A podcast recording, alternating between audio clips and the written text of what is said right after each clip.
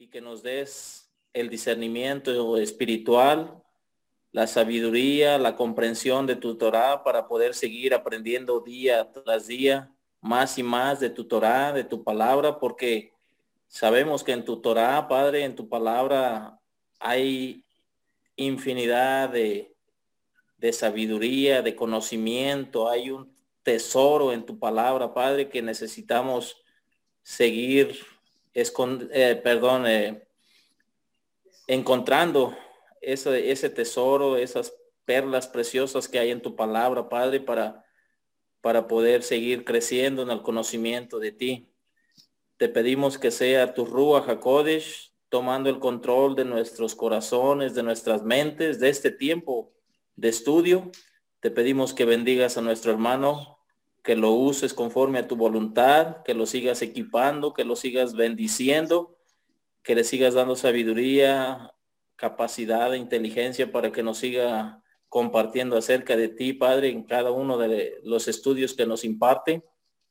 Bendice a sí mismo a todos y cada uno de mis hermanos que, que están al otro lado, al otro lado de las pantallas a nuestro hermano Fernando, a su esposa Rubí, a nuestro hermano José y a la hermana Vero.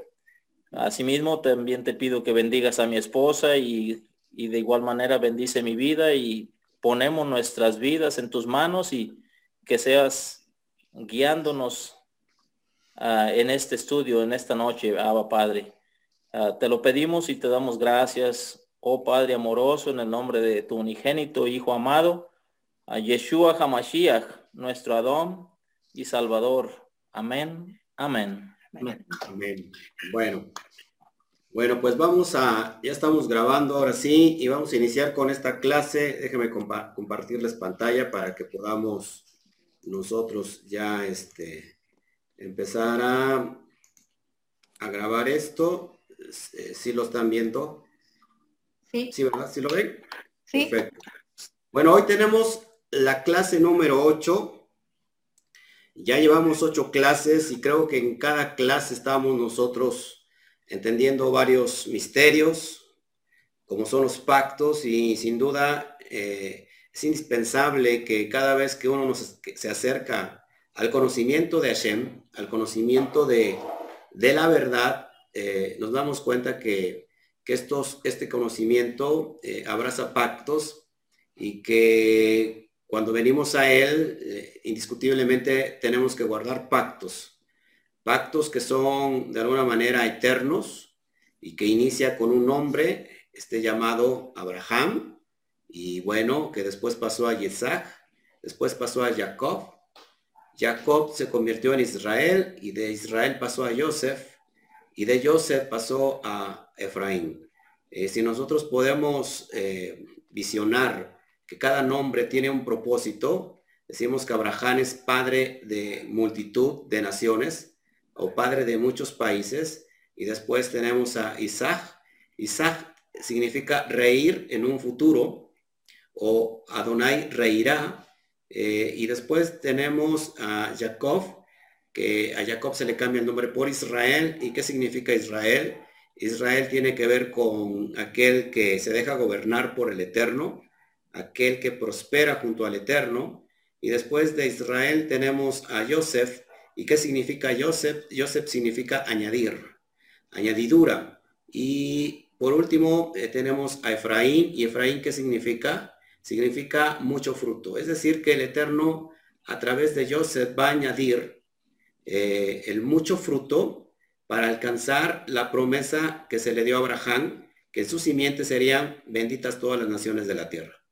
Y bueno, este, esos pactos nos alcanzan hasta el día de hoy, eh, los tenemos presentes, los tenemos ahí eh, eh, en nuestra vida y que es eso lo que nos está regresando, nos está haciendo volver nuevamente a, a los pactos.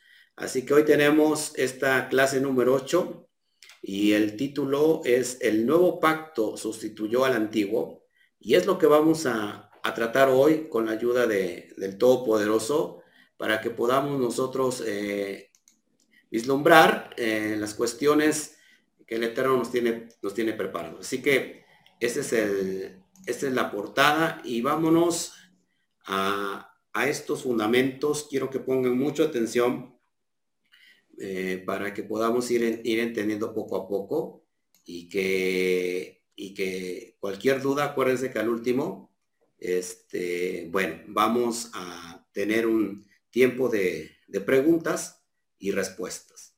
Eh, Antiguo y Nuevo Testamento. ¿Han escuchado eso en nuestras Biblias? Sobre todo en el occidente tenemos Antiguo y Nuevo Testamento. Eh, una parte que se le conoce como Antiguo Testamento es el Tanaj.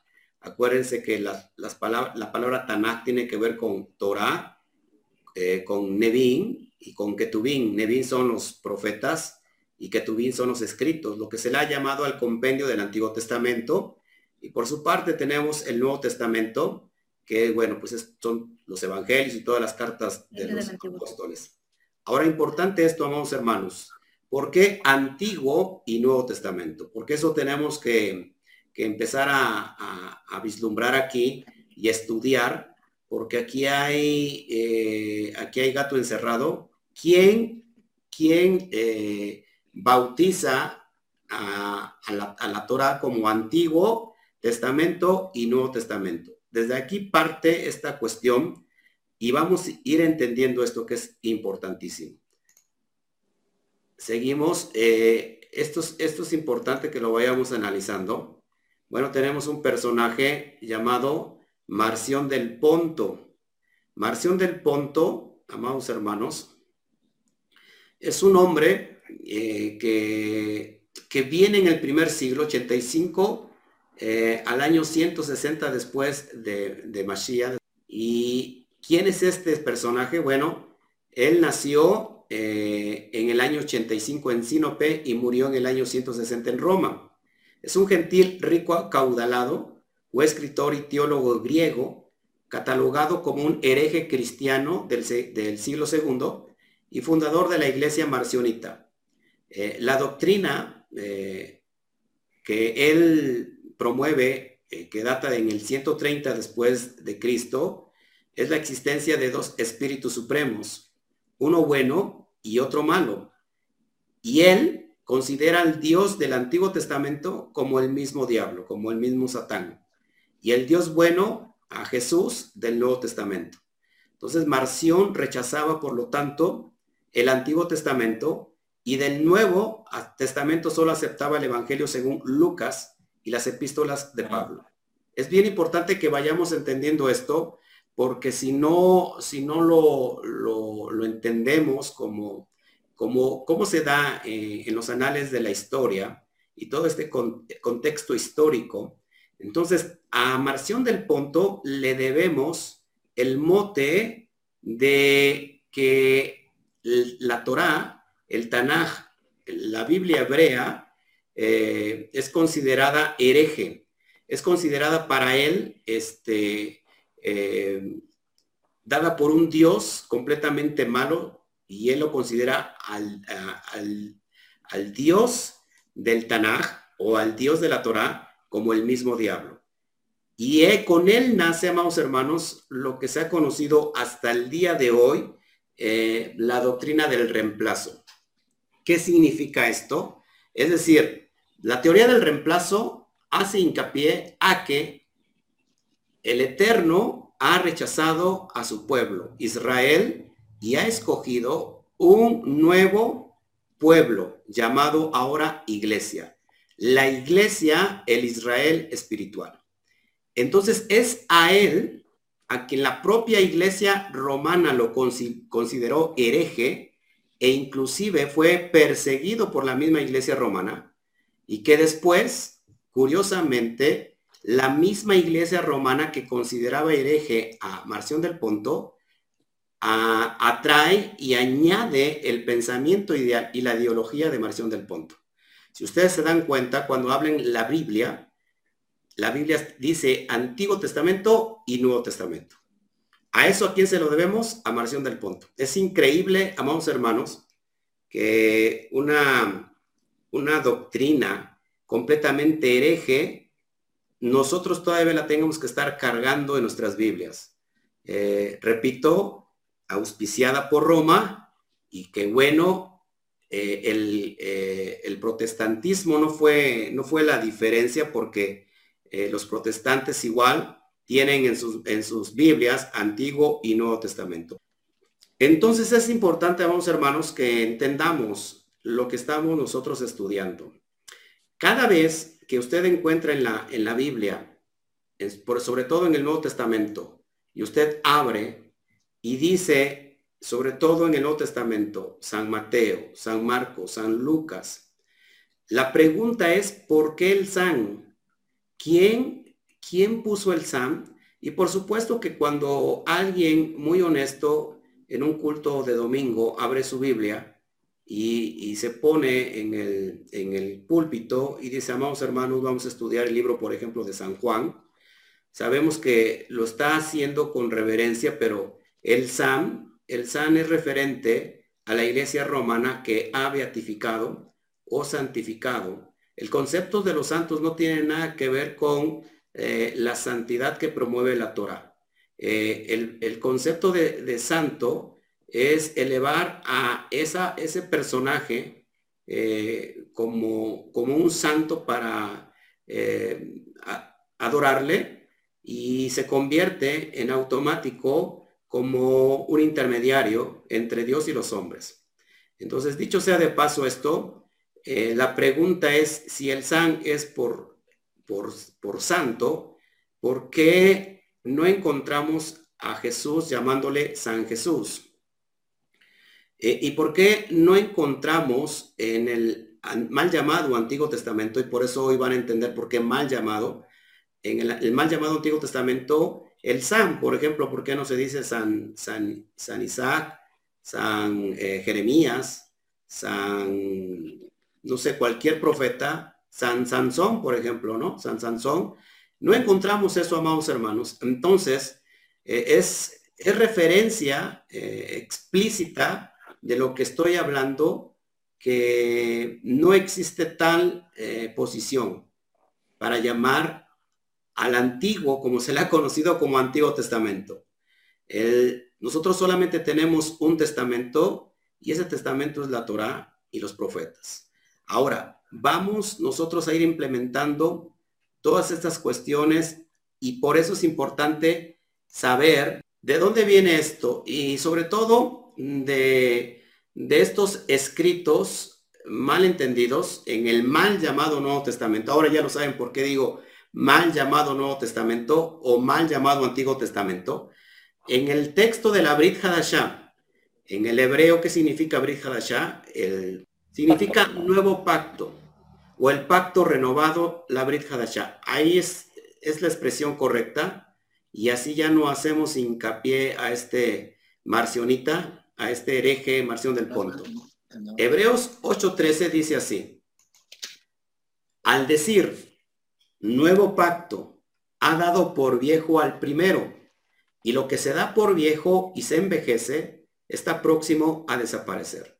¿Cuántas veces leímos en, en la Brit Hadashah el texto de Hebreos que pareciera que hace alusión a decir que el nuevo pacto, es decir, el Nuevo Testamento, ha eh, desechado al Antiguo Testamento. Pero en realidad está diciendo esto Hebreos. Tenemos que, abrir el conocimiento porque el libro de Hebreos, ¿a quién fue escrito? Pues a los hebreos, eh, a la sección judía y que lógico que no hay un, eh, si alguien les, dice a los judíos, el Tanaj ha sido cancelado por el Nuevo Testamento, en realidad esto sería una completa herejía. ¿Qué es lo que trata de, insinuar el escritor de Hebreos? Para eso ya tenemos toda la carta, todo el estudio completo de los, de, los 13 libros, 13 capítulos, perdón, de Hebreos, para poder entenderle, pero sin duda no está haciendo referencia el autor al Tanaj, no está haciendo referencia a los profetas, no está haciendo referencia a la ley de Moisés. Vamos a ver en, qué punto y sobre qué perspectiva está hablando el autor. Acuérdense que la carta de Hebreos está escrita en el del año 70 de la era común eh, en adelante. Y en el año 70 cuál era la evidencia más práctica? Bueno, que el templo había sido eh, derrumbado por Roma, el templo ya había sido eh, echado para abajo, quemado, ya no había templo, eh, ya no había la forma de los corbanot, que son los sacrificios.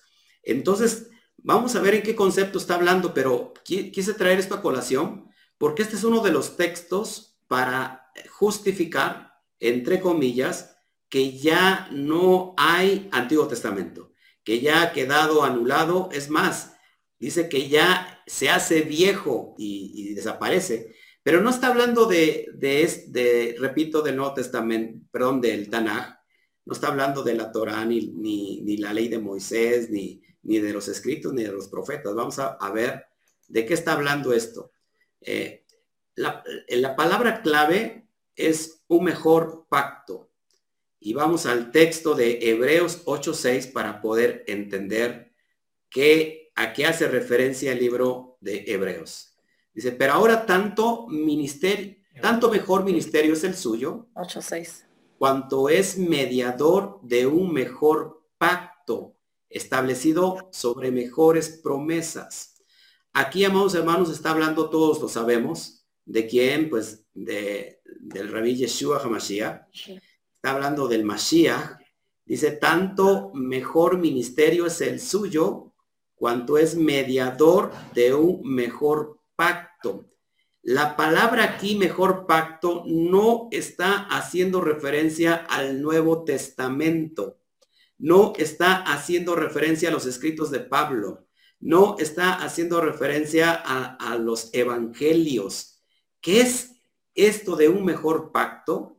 Que está establecido sobre mejores promesas, es lo que estamos descubriendo el día de hoy. Vamos un poquito más atrás, Hebreos 7, 27 al 28, dice así, dice que no tienen necesidad cada día como aquellos sumos sacerdotes o, o los Juanín Hagadolín, de ofrecer primero sacrificios por sus propios pecados y luego por los del pueblo, porque esto lo hizo una vez para siempre, ofreciéndose a sí mismo. Amados hermanos, lo que está hablando el autor, ¿de qué mejor pacto? Bueno, de Jeremías capítulo 31, verso 31, y este es el nuevo pacto, el nuevo pacto que haré con la casa de, de Israel y con la casa de Judá. Y ahorita lo vamos, lo vamos a estar estudiando. Eh, no es muy larga, no es muy largo el estudio, pero yo creo que es muy esenciático para lo que estamos creyendo. Aquí se está refiriendo, amados hermanos, todo el libro de Hebreos está hablando sobre las cuestiones de los sacrificios. Los sacrificios que se hacían en el templo y que en el momento que se escribe la carta ya no está el templo, así que ya no hay sacrificios y, el pueblo judío está, estaba preocupado por los corbanos, por los sacrificios, porque acuérdense que con los sacrificios que encontramos, bueno, por la remisión de los pecados.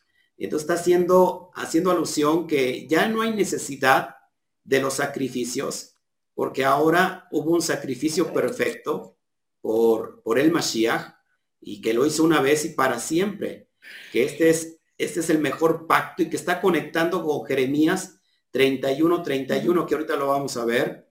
Sigo leyendo el verso 28, dice, porque la ley constituye sumos sacerdotes a débiles hombres, pero la palabra del juramento, posterior a la ley, al Hijo, hecho perfecto para siempre.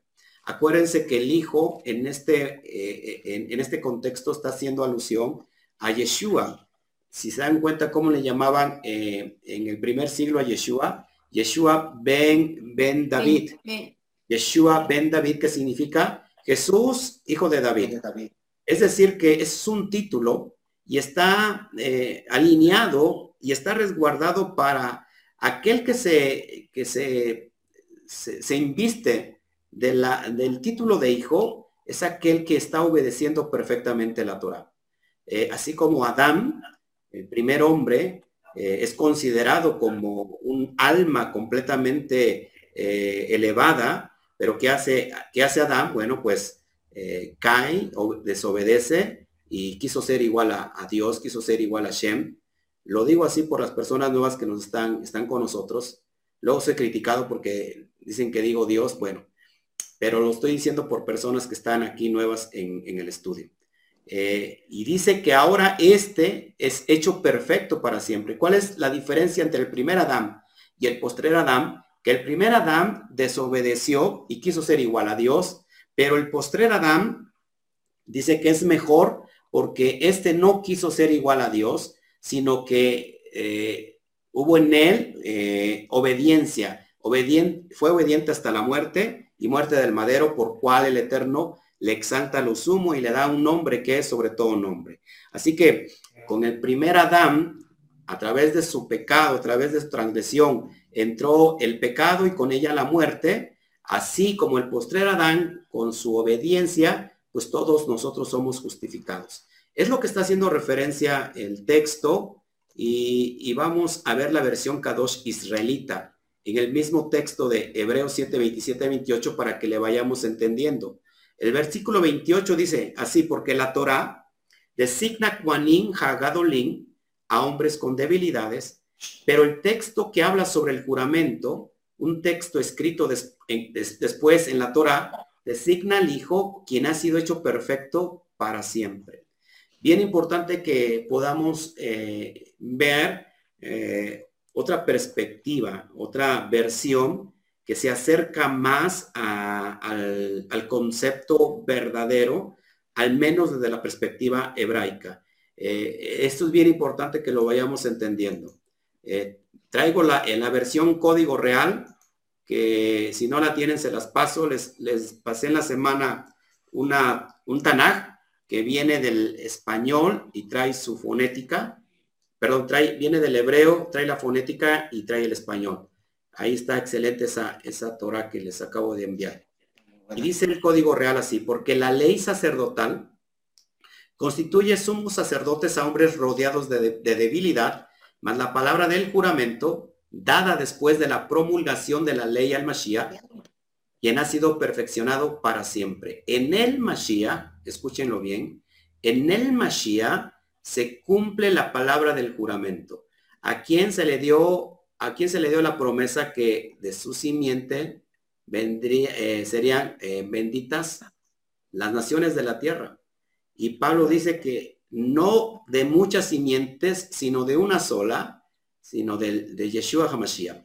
Es decir, amados hermanos, que en los lomos de Abraham ya estaba la simiente que venía a cumplir este pacto, que venía a cumplir la obediencia para que todo Israel, incluidos aquellos que estamos obedeciéndoles, podamos entrar a este nuevo pacto, a este mejor pacto que ahorita, ahorita lo, estamos, lo vamos a estar descubriendo.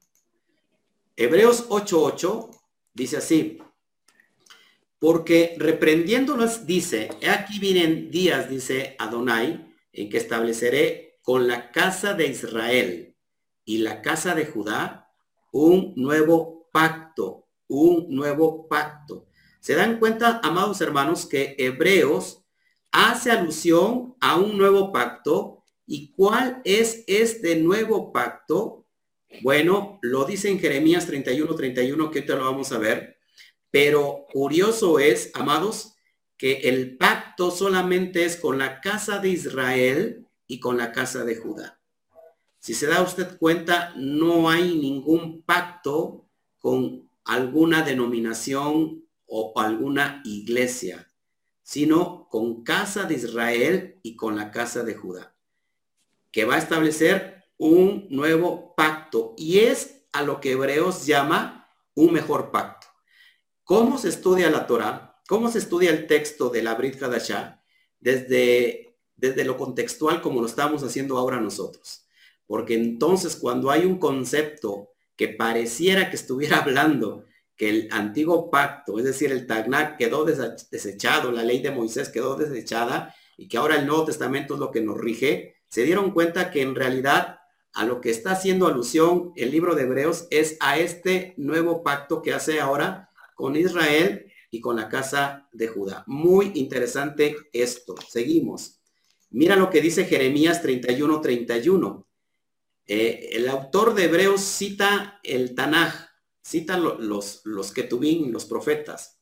Y dice Jeremías 31, 31. He aquí, vienen días, dice Yud Hei Bat Hei, en los cuales haré nuevo pacto con la casa de Israel y con la casa de Judá. Se dan cuenta, amados hermanos, que el libro de Hebreos está citando directamente el Tanaj. Es decir, que queda completamente desechada la idea de que el Antiguo Testamento fue cancelado, fue anulado. En realidad no está haciendo alusión a eso. Si ustedes lo quieren eh, pensar tantito y sacar cuentas, cuando se escribe el libro de a los hebreos, no existía el Nuevo Testamento. Cuando Yeshua predicaba y decía, escudriñad las escrituras porque en ella pareces que parecen que, tener la, que tenéis la vida eterna, no existía el Nuevo Testamento. Cuando Pablo escribió sus cartas, no existía lo que hoy se conoce como el mal llamado Nuevo Testamento. No existía, porque pues no, no estaba escrito aún. Es por eso que, nosotros nos, nos, nos citemos en, el tiempo y espacio que están escritos estos textos para poder entenderlos correctamente. Ahora, ¿cuál es este nuevo pacto? Porque si hay un pacto mejorado, si hay un nuevo pacto, ¿cuál es el nuevo pacto? La pregunta de los 64 mil y que ahora podemos comprender cuál es este nuevo pacto. Vamos a Jeremías 31, 33, y ahí te dice clarito cuál es este nuevo pacto. Pero este es el pacto. No lo digo yo, ¿eh? lo está diciendo el texto de la Torá, del Tanaj, y lo está, y lo está hablando el propio Eterno, citado, eh, hablando por boca del profeta.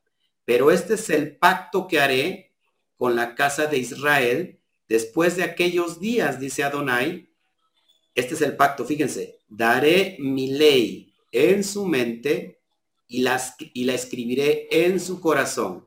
Y yo seré a ellos por Elohim y ellos me serán por pueblo. ¿Cuál es el nuevo pacto, amados míos? Que ahora la ley ya no va a estar dada en tablas de piedra, la ley de Moisés, que es una alusión a la ley de Moisés, a las tablas de piedra, que no, no es otra cosa que las tablas de piedra del corazón. El pueblo de Israel tenía un, un corazón de piedra, por lo cual no podía penetrar eh, la Torah, la ley. ¿Cuál es este mejor pacto? ¿Cuál es este nuevo pacto? Precisamente con su pueblo que se había dividido en dos, por eso dice casa de Israel y casa de Judá, que ahora este mismo pacto, exactamente como el primero, Solamente la diferencia que ahora sería dada en la mente y escrita en el corazón de su pueblo. Para que ellos sean eh, por pueblo y que Hashem sea por Dios, por, por Dios para Israel. Importante eso, porque si no, si nosotros no comprendemos eh, lo contextual y, queremos sacar hipótesis de algo que no está escrito, pues eh, simplemente fallamos. Ahora, Mashiach, es interesante que el propio Yeshua hace, eh, hace comentario de esto en el Evangelio, hace cita lo mismo que yo les estoy hablando. Y bien importante esto, Mateo 26, del, del, del versículo 26 al 28. Dice así, y mientras comían, tomó Yeshua el pan y bendijo y lo partió y dio a sus discípulos y dijo, tomad, comed, este es mi cuerpo. Y tomando la copa, y habiendo, dando, habiendo, habiendo dado gracias, les dio diciendo, bebed de ella todos, porque este es mi sangre, el verso 28 dice, este es mi sangre del nuevo pacto, que por muchos es derramada para remisión de los pecados. Yeshua está citando el texto de Jeremías 31, 31 al 33, que les acabo yo de mencionar. Entonces, a este nuevo pacto hace referencia Yeshua. No está hablando que hay un nuevo pacto mejor, es decir, haciendo alusión que el Nuevo Testamento es el pacto que va a regir ahora Israel. No, es exactamente el mismo pacto que se les dio a Israel en la montaña de Sinaí, que es la Torah, eh, y que por cierto el propio Yeshua dice en, en Mateo 5, 17 al 19, que él no vino a abrogar la ley ni los profetas, sino que vino a cumplirlo. Eh, y que no se puede quitar ni la letra más pequeñita ni una coma hasta que todo se haya cumplido. Así que esto es muy importante que lo entendamos, solamente para eh, poner énfasis que el Tanaj sigue tan vigente como eh, en la antigüedad. El día de hoy sigue tan vigente como en la antigüedad. Vamos a avanzar un poquito más. Y es bien importante porque cuando vemos a, Marción del Ponto, la teoría del reemplazo, es decir, el Eterno ha rechazado a su pueblo, eh, y, hoy vamos a revisar un texto de, Pablo para que lo podamos entender. A esto se le conoce como la, teoría del reemplazo. Sin embargo, eh, yo no me fío de ningún hombre, yo voy a lo que está escrito, y el propio Eterno dice que Él volverá a escoger a Israel. No hay otro pueblo que vaya a escoger el Eterno. No hay una iglesia llamada el, Israel espiritual. No hay una denominación, porque si fuera una iglesia tendríamos que preguntarnos cuál denominación de todas, porque hay más de 40 mil denominaciones y cada denominación tiene la verdad. Sin embargo, el Eterno dice que va a escoger a Israel y como habíamos visto en Jeremías 31, 31, que solamente hay un nuevo pacto para Israel y para Judá. Es decir, para las diez tribus perdidas de la casa de Israel y para la tribu de Judá, que hoy se, se conocen como los judíos.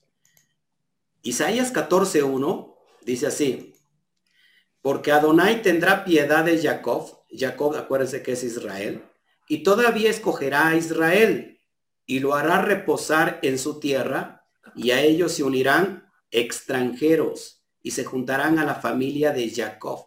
Bien importante que yo estoy subrayando que a ella, a Israel, dice la profecía de Isaías, que se van a unir extranjeros.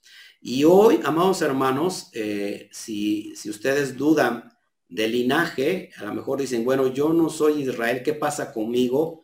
Eh, si solamente es para Israel, entonces yo estoy desechado. No, amados hermanos, porque abrazando los pactos nos podemos convertir a Israel. Por eso dice que se unirán extranjeros, tanto como sucedió en el primer eh, éxodo, cuando vemos que el pueblo de Israel es liberado de, de Israel eh, o de Egipto. Acuérdense que con ellos se unieron una gran cantidad de extranjeros, una gran cantidad inclusive de egipcios y que después el Eterno, la postre, dice le dice a Moisés que una sola, una ley será tanto para el natural como para el extranjero que habite eh, en Israel. Es decir, eh, esto es importante que lo vayamos entendiendo porque el Eterno no miente. Efesios 2.11, dicho esto por eh, Shaul Hashaliah o el apóstol Pablo, dice el verso 2, en aquel tiempo estabais sin el Mashiach, está hablando a los que están dispersos alejados de la ciudadanía de Israel y ajenos a los pactos de la promesa. ¿Cuáles son los pactos de las, de las promesas, amados hermanos? Las promesas que se le dio a Abraham, Yesad y Jacob. Y dice, sin esperanza y sin Dios en el mundo, sin Elohim en el mundo. Es bien importante, amados hermanos, que, entendamos esto. Eh, me voy a regresar tantito. Bueno, me quedo ahí. Eh, el texto es claro, y Pablo está escribiendo a los, a los dispersos que están entre las naciones, a los que se ha conocido como los gentiles, que están fuera de pacto ahora y que dice que no pertenecíamos, estábamos alejados de la ciudadanía de Israel. Esto significa, amados hermanos, que hoy estamos, el Eterno nos ha regresado nuestra herencia. No es otra cosa que el hijo pródigo que, que, se, que fue y se malgastó la herencia y que perdió todo, toda, eh, toda visión, y, pero el hijo pródigo paulatinamente regresa Y es lo que está pasando con nosotros ahora, amados hermanos, que estábamos sin las promesas. No guardábamos los pactos, no teníamos los pactos de la Brit Milá, de la, es decir, de la circuncisión, no teníamos los pactos del Shabbat, es decir, de guardar el día de reposo. No teníamos, no, no teníamos los pactos de, de, lo que se tiene que comer según Levíticos 11. Estábamos muy alejados de eso, estábamos sin esperanza, estábamos sin Elohim, sin Dios en el mundo, pero que ahora Él se ha acordado de nosotros. Así que estos pactos, amados hermanos, no se pueden ratificar. Si alguien hoy dijera, eso ya quedó anulado, ya lo vimos con el propio eh, eh, rabino, el propio profeta, el propio Mashiach, Yeshua, que está diciendo que no, para nada, no se ha venido a cancelar nada.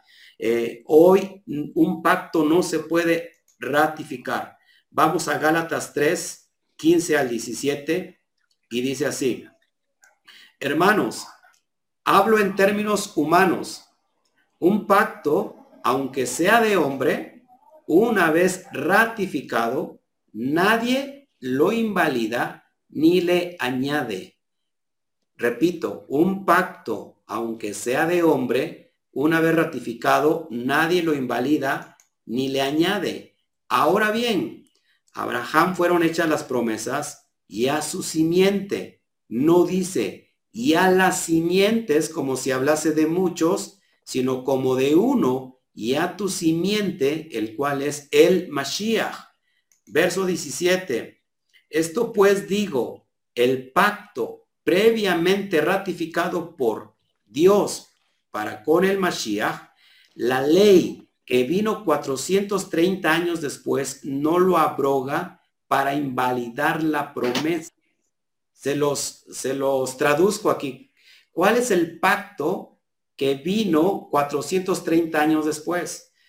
Acuérdense que el pueblo de Israel, de Israel estuvo en el exilio en Egipto 430 años y después del que salió el pueblo de Israel del, exilio de, de, Egipto, a los 50 días les es entregada la Torá, lo que conocemos como la ley de Moisés o la ley de Moshe. Dice, eh, dice Pablo que ese pacto no lo abroga, no invalida la promesa, sino que es una conexión, es una eh, extensión de, de, lo que ha venido a ser Mashiach. Es decir, que no estamos hablando de otro pacto diferente, no estamos hablando de otro pacto ajeno a lo que es el pacto antiguo, sino que la única diferencia es que ahora ese pacto ya no va a ser dado en tablas de piedra, sino escrita en la mente y dado al corazón de los hombres para que lo puedan obedecer como debe de ser. Ahora, el problema está con el término usado en Jeremías 31, 31, porque esto es bien importante que lo vayamos entendiendo. Eh, ahí se, se traduce, se traduce del, al español como nuevo pacto. Entonces, cuando nosotros leemos el nuevo pacto, pensamos inmediatamente como el Nuevo Testamento. Pero, ¿qué es el nuevo pacto? ¿Qué es el, nuevo pacto? Bueno, en el original hebreo es la palabra Brit Hadashah, así como lo escuchan, como, perdón, como lo están viendo en pantalla. Brit Hadashah. ¿Y qué significa Brit Hadashah? Bueno, bien importante que los descubramos hoy Ahí lo tienen en hebreo Brit Hadashah. Y Brit Hadashah, según el Strong hebreo 2318, significa ser nuevo, reconstruir, componer, rejuvenecer, renovar, reparar, restaurar. Es decir, que no está hablando de otro pacto independiente, sino que está hablando del mismo pacto de que se le entrega a Moshe hacia el pueblo de Israel, solamente que este ahora es renovado, es reparado, es restaurado, no porque tenga defecto, sino porque el que lo recibió era defectuoso. Es decir, el pueblo de Israel tenía un corazón de piedra, tenía un corazón duro donde no quiso escuchar la ley del Eterno, la ley divina dada a Moshe, y entonces puso excusas y por eso se le dio carta de divorcio a las diez tribus que paulatinamente se fueron y se perdieron y perdieron toda la herencia, eh, están hoy entre todas las naciones, y que también el pueblo de Judá, la casa de Judá, fue también eh, tan, tan dura, tan, tan soberbia como Israel. Sin embargo, aunque se fue al exilio, pues Judá sí regresó después de 70 años en Babilonia y nunca perdieron los pactos, siempre estuvo la Torah cerca de ellos y que bueno, gracias a ese pueblo, hoy tenemos, eh, estamos estudiando esto que no se perdió, pero Israel, Israel, la casa del norte, tiene que volver, tiene que regresar, es el hijo pródigo que se fue y que se perdió y que tiene que regresar a la casa del Padre y que hoy el Eterno está anunciando y que anunció a través del Mashiach este nuevo pacto, este, que a través del Mashiach, eh, un ejemplo para poder cumplir la Torah y que ahora nosotros no tenemos ningún, ningún pretexto para no cumplir nada porque Él lo pudo hacer y que hoy este es el pacto que nos une. Solamente para dar fe de lo que estábamos hablando, si me puedes acompañar a, Romanos capítulo 11. ¿Cuál? 11. 8, 11. No, Romanos capítulo 11. Y ahí Pablo les, les contesta claramente lo que les estoy no, Romanos capítulo 11, verso 1. Romanos.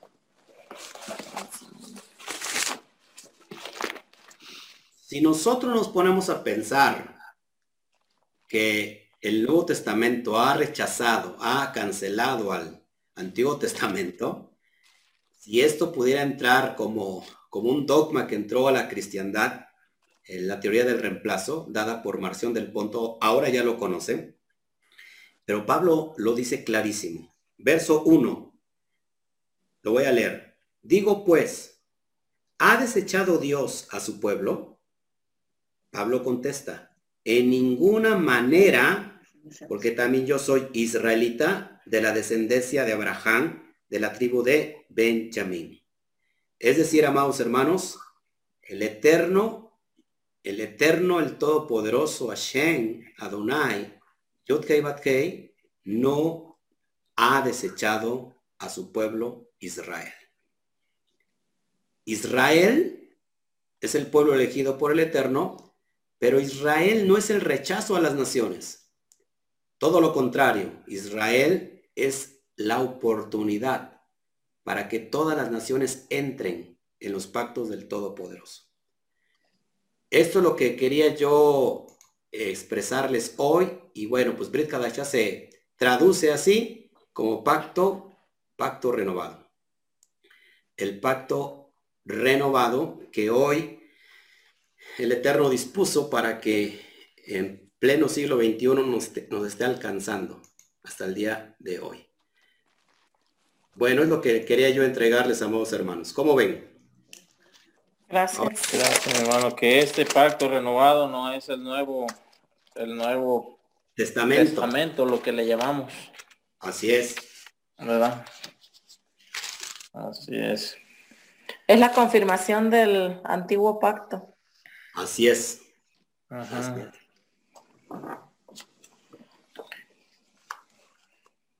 ¿Por qué traigo a colación esto? Porque bueno, es necesario que, como hemos estado hablando de los pactos, hablamos del, pacto de, la Brit Milá o de la circuncisión eh, al inicio y después hablamos del pacto de guardar el, día séptimo, el Shabbat, como una señal de pacto eterna.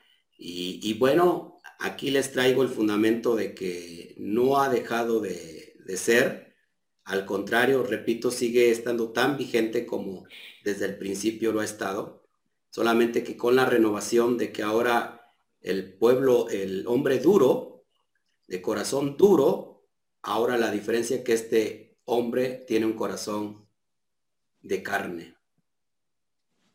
Esa es la única diferencia. Sí, cuán, cuán cuán equivocados estábamos cuando asistíamos al, cristianismo, cuando nos decían que esos pactos ya habían quedado cancelados, que eso ya habían quedado, que, o, que, o que solamente esos pactos eran para los judíos, ¿verdad? Así es. Y, oh sorpresa que, que ahora gracias al Eterno se nos están abriendo los ojos del, del entendimiento. Así es, amén. Porque realmente pues uno tenía otra idea, otro concepto de, de las cosas del antiguo pacto. Así es. Así que... ¿En qué año dice que, que, que fue la, la... Cuando fue la, la teoría, la, el reemplazo? El que lo promueve es Marción del Ponto en el año 80. 85. 85. En el año 85. Ajá. Ajá. Eso me perdí. En el 85. La, es la, la, promulgación de su teoría es en el año 130. Oh. En el año 130. Ahí tienen al autor de, del Nuevo y Antiguo Testamento. Es increíble, es impresionante que hasta el día de hoy nosotros lo traigamos a colación. ¿No les parece eso impresionante? No.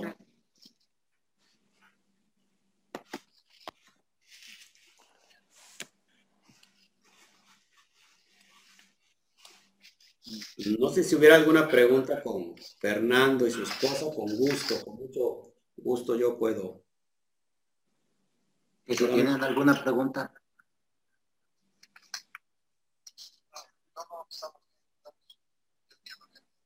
que están bien, que sí están entendiendo. Ok.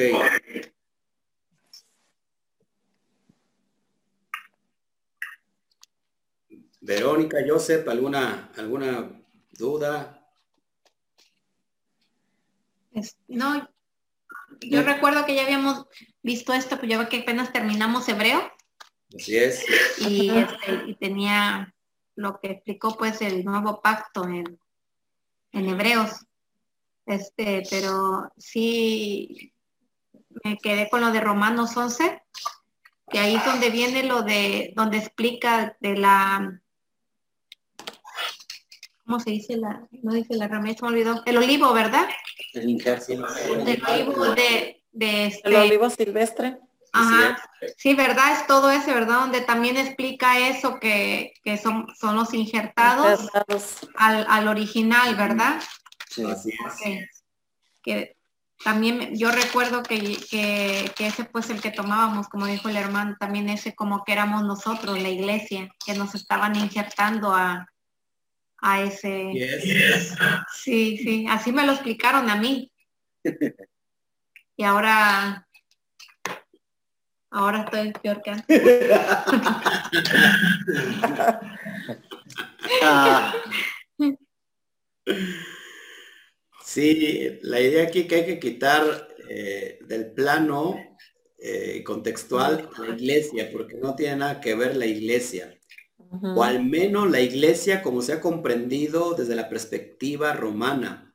La palabra iglesia viene de la, del término griego eclesía. Y eclesía, ¿qué significa? Los llamados a salir fuera. Los llamados a salir fuera. ¿Y quiénes son los llamados a salir fuera? si lo vemos en el libro de, Apocalipsis, dice así, salid, huid de ahí, pueblo mío. Eh, hablando en el contexto de que la, gran ramera, o, es, o no es otra cosa que la religión, la religión de Occidente, eh, el Eterno nos está sacando de eso, de ese engaño, de ese que hemos, hemos vivido engañados con un velo cerca de dos mil años. Nos quisieron engañar y esta, esta mentira se convirtió en una verdad, eh, eh, ¿cómo se llama?, disfrazada y que se repitió de generación a generación y que hoy pues tenemos eh, esto, ¿no? Que bendito sea Shen, que se, que se abre la luz para que todo lo que está oculto salga a la luz y que nos demos cuenta qué tan alejados habíamos estado de este, de este conocimiento. Eh, entonces, para resumir más, el Viejo Testamento es la Torah y el Nuevo Testamento, como se le conoce, va a ser el Brit Hadashat, El- el- lo que se le ha conocido como Antiguo Testamento es el Tanaj. ajá, Por, sus- por las, por las palabras iniciales de T, que significa Torah. La Torah es instrucción. Es lo que te- Después tenemos la, eh, la N, la N de, de Nevin. Levín. Nevin tiene que ver con profetas. Ujú. Y Ketuvin, la K que termina Tanaj, con K es de, de los Ketuvin, de los escritos. Es decir, que todo el compendio del Tanaj es la Biblia hebrea. Ese es, el, es lo que no ha, no ha sido cancelado, lo que no ha sido abrogado, sino que sigue estando vigente.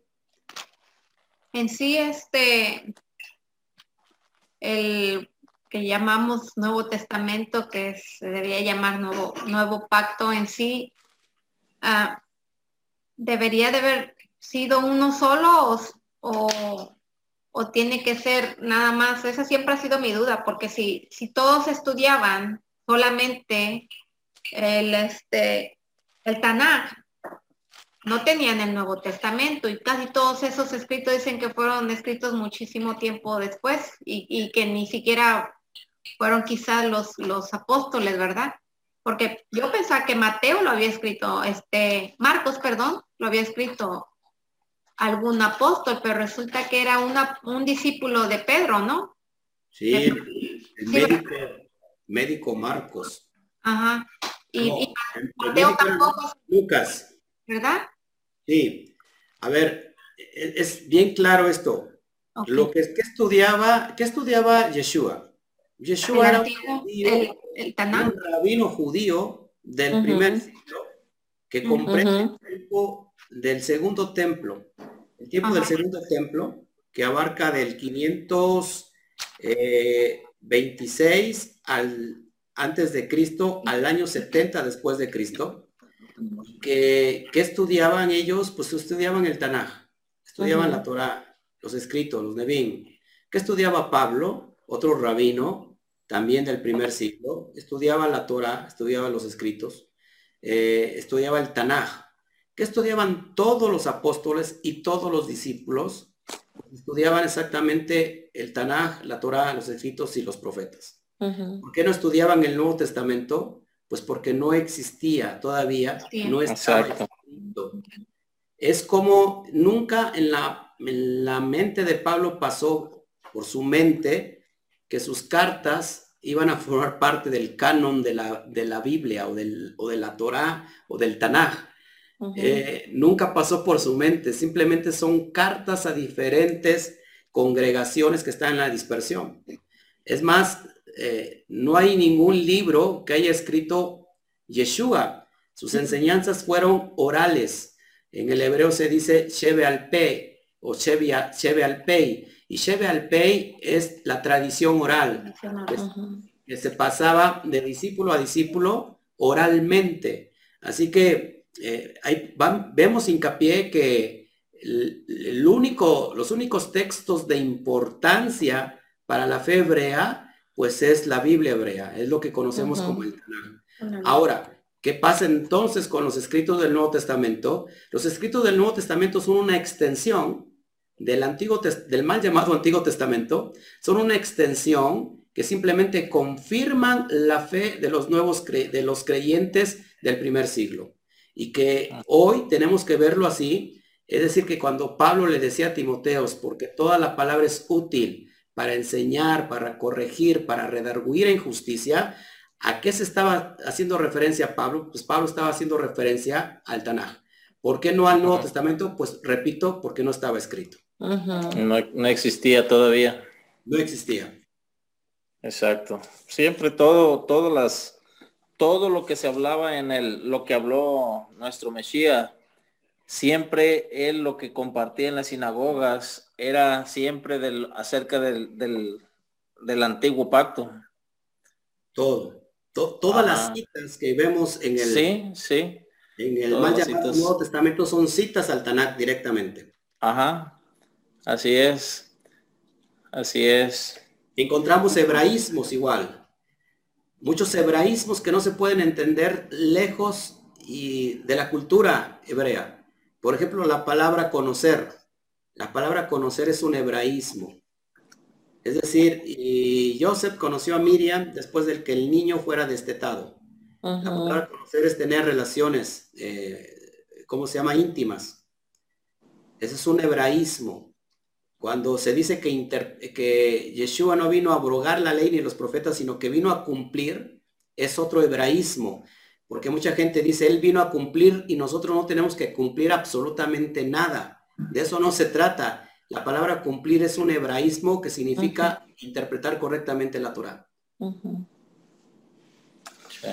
Y si no conocemos nada de los hebraísmos, sus costumbres y todas sus cosas, pues no vamos a entender lo que lo que está escrito, porque está escrito para los su pueblo, los israelitas, los judíos. Entonces nosotros, si empezamos a leer y a ver con nuestra cultura, nuestro tiempo, nuestra época y no vamos a entender. Absolutamente nada. Por ejemplo, aquí, eh, por ejemplo, hay expresiones idiomáticas en cada país. Sí. Hay una persona que puede saludar a un grupo de personas y le puede decir, ¿cómo están, bandera? Si nosotros no conocemos el contexto cultural, bandera hace, hace alusión a banda. Mm. Entonces resulta que cuando decimos, ¿cómo está bandera? Está haciendo alusión a un grupo de personas como banda, pero no encontramos ninguna banda este, de guerra, no encontramos ninguna banda eh, norteña, sino que hace alusión a banda que significa eh, como grupo de amigos, ¿no? Entonces cuando alguien dice bandera, está haciendo alusión a un grupo de amigos, a una banda. Pero si no conocemos la expresión idiomática cultural, y si nosotros leyéramos en otro país este saludo, va a decir, ah, están saludando a la bandera. Cuando en realidad no está saludando a la bandera, sino está saludando al grupo de amigos. Sí. Por eso es importante conocer esos, eh, eh, estos... Sí, necesito no conocerlos, la historia, conocer las costumbres y de aquella época. Así es. Sí. No cabe duda que, como bien se dice, ¿verdad? Una mentira repetida muchas veces te va a convencer de que es la verdad. Así es. Y esta mentira del antiguo pacto y eh, del Antiguo Testamento y Nuevo Testamento, la edad que tiene, ¿no? Así es. Y sigue vigente. Sigue vigente. ¿Habían escuchado de Marción del Punto? Con usted fue con la primera vez que, hemos escuchado, porque hemos este, estudiado los estudios que tiene usted en línea y ya, ya sabíamos de, este personaje en otro de sus estudios y en la carta pasada que estudiamos. Para que vean cómo está. El chaval. Cómo salta la iguana. y saltar. sí. Bueno, pues no sé si haya más preguntas. No, no, está bien. no. No, gracias. No, pues creo que creo que estamos creo que estamos claros, mi hermano. Este, solo nos queda agradecerle por su tiempo y por su enseñanza. Muchas gracias. Sí. Bueno, no sé si Fernando tenga algún comentario. ¿Tienen algún comentario o algo? Por ejemplo, de las dudas que tienen. Oímos muy poco. Ajá. Sí. Yo oímos muy poco, pero sí, este, lo poquito que pudimos entender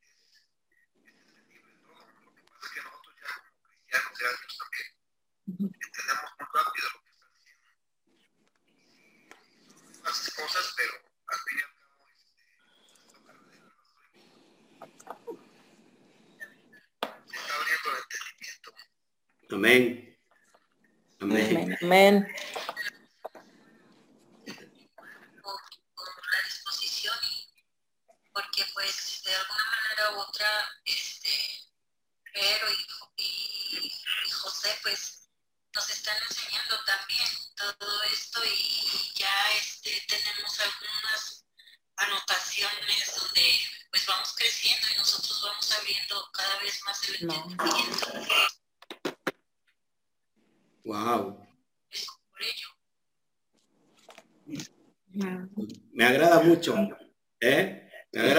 y que, bueno, vamos siendo cada día más.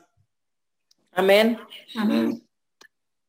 Bueno, pues amados hermanos, es lo que quería entregarles el día de hoy. Este, eh, si no, si no tienen todas las clases, Fernando, pues eh, por favor compártansela, ya están en línea.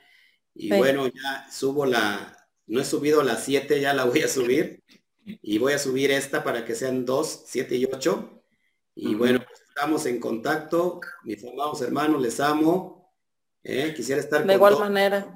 Gracias de igual manera, mi hermano, que el Eterno lo bendiga y lo siga usando para que nos siga compartiendo su palabra.